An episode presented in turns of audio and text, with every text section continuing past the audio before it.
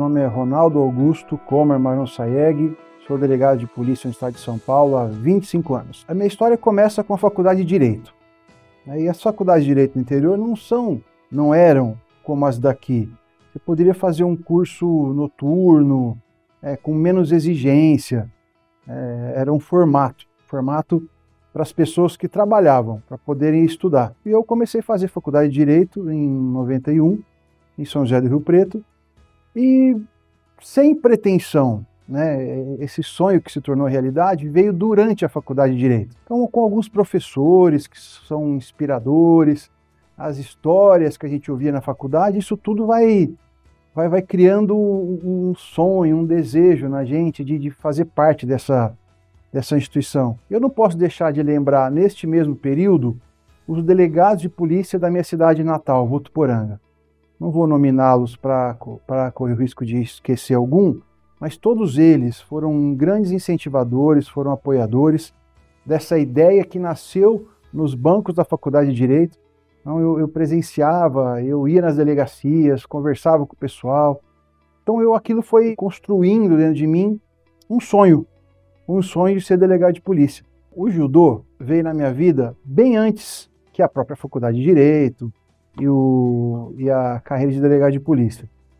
Eu faço judô desde os oito anos, né? E, e, minha educação, eu posso dizer que é, se dividia entre casa, escola e o próprio judô. Até pela disciplina oriental, pelos, pela, pelo rigor das coisas que eram ensinadas. Né? Então, eu, é, é, realmente, eu, esse sonho da, da medalha olímpica é, nasceu dentro de mim quando eu vi a luta final da Olimpíada de Seul de 88 do Aurélio Miguel. Um dos primeiros judocas a ganhar uma medalha de ouro.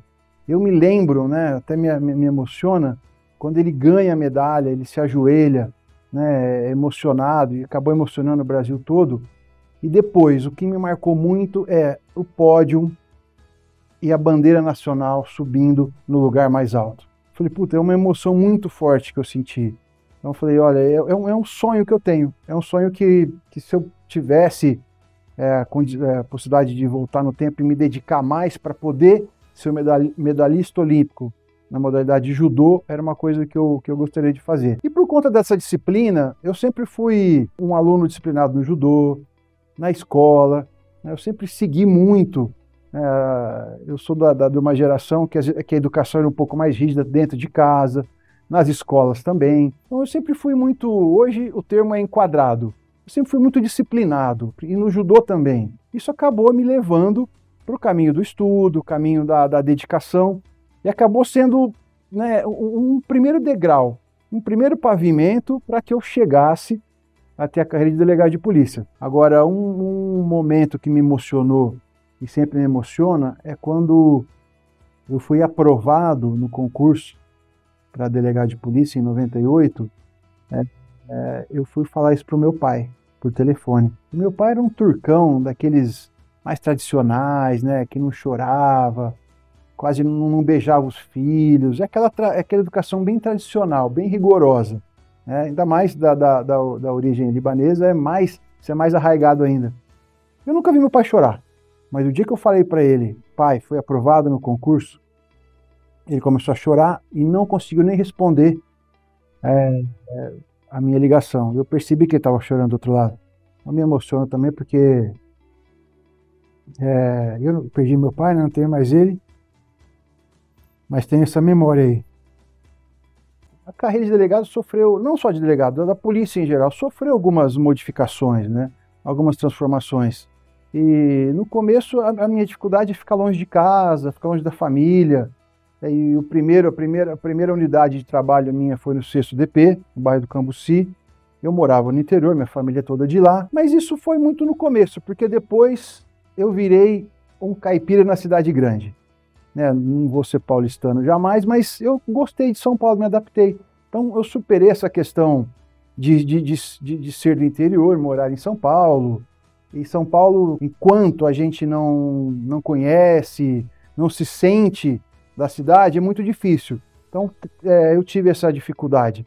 E na carreira, o delegado tinha poucas, é, poucas proteções, tinha poucas normas que protegiam não só o delegado, como as outras carreiras, mas é, algumas remoções que ocorreram sem o nosso conhecimento, aquilo de você ficar sabendo das coisas pelo diário oficial, isso felizmente não tem mais hoje, mas é, é, é um paradoxo porque nesta fase eu fiz alguns amigos, eu fiz alguns grandes amigos que eu, que eu guardo até hoje.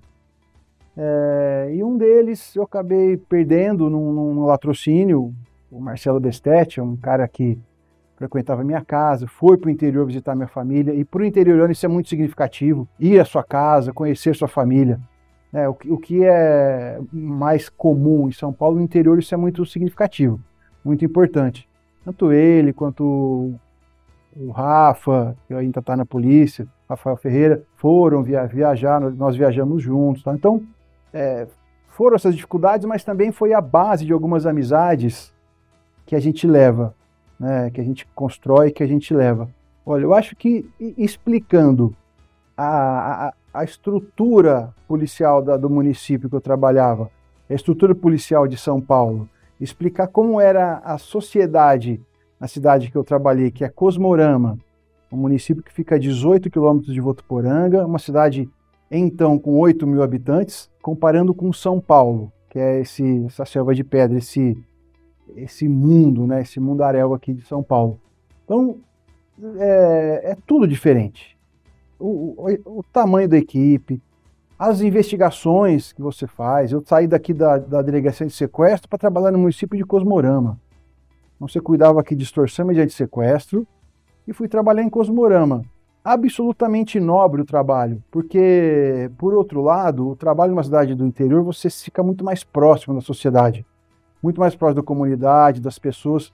Você é, sente mais o resultado do seu trabalho do que, de repente, numa delegacia de sequestro aqui em São Paulo, estourando cativeiro e fazendo investigações complexas, com um crime tão grave que é o distorção mediante sequestro. Mas no interior, é, a estrutura é menor, tem menos funcionário. Isso, infelizmente, é um problema que existe até hoje, que persiste até hoje.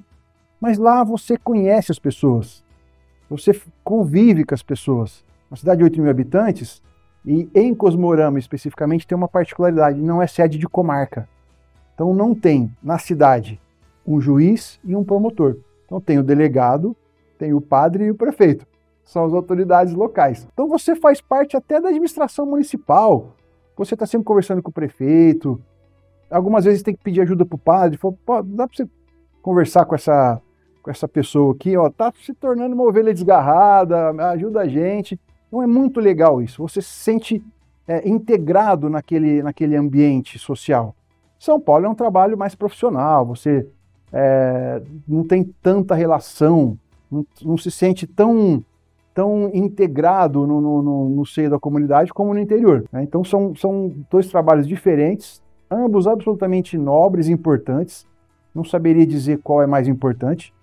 Só tem essas diferenças estruturais, diferenças é, objetivos. Mas subjetivamente falando, não, não saberia dizer qual que é mais importante, qual que é menos importante, porque ambas são absolutamente nobres. Tem um caso no interior, um roubo de uma moto.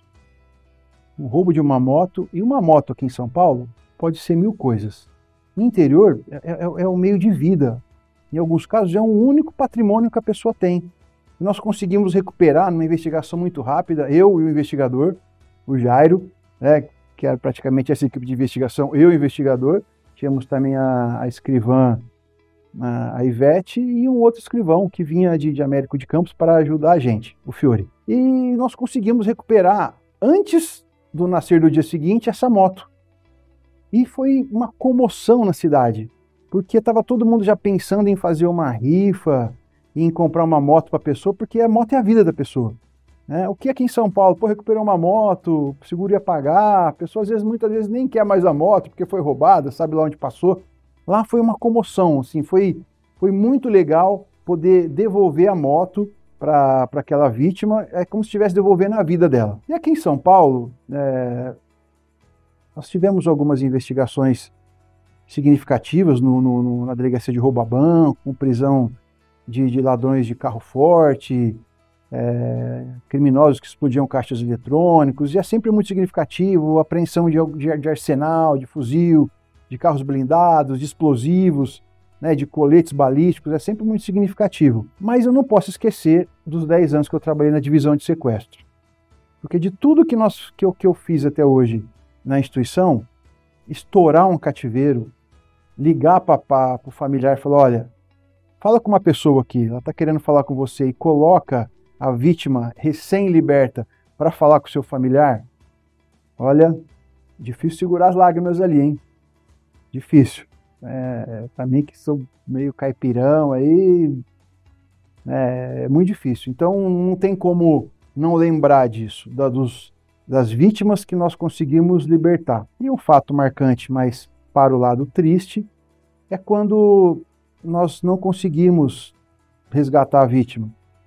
É na maioria dos casos, na verdade, no, no, na minha profissão, na totalidade dos casos, a vítima já estava morta antes mesmo da gente começar a entrar no caso. Quando a gente começa a atuar no caso, via de regra para negociar o resgate para libertar a vítima. Em alguns casos, a vítima já está morta, o assassino aproveita a ocasião para fazer uma extorsão.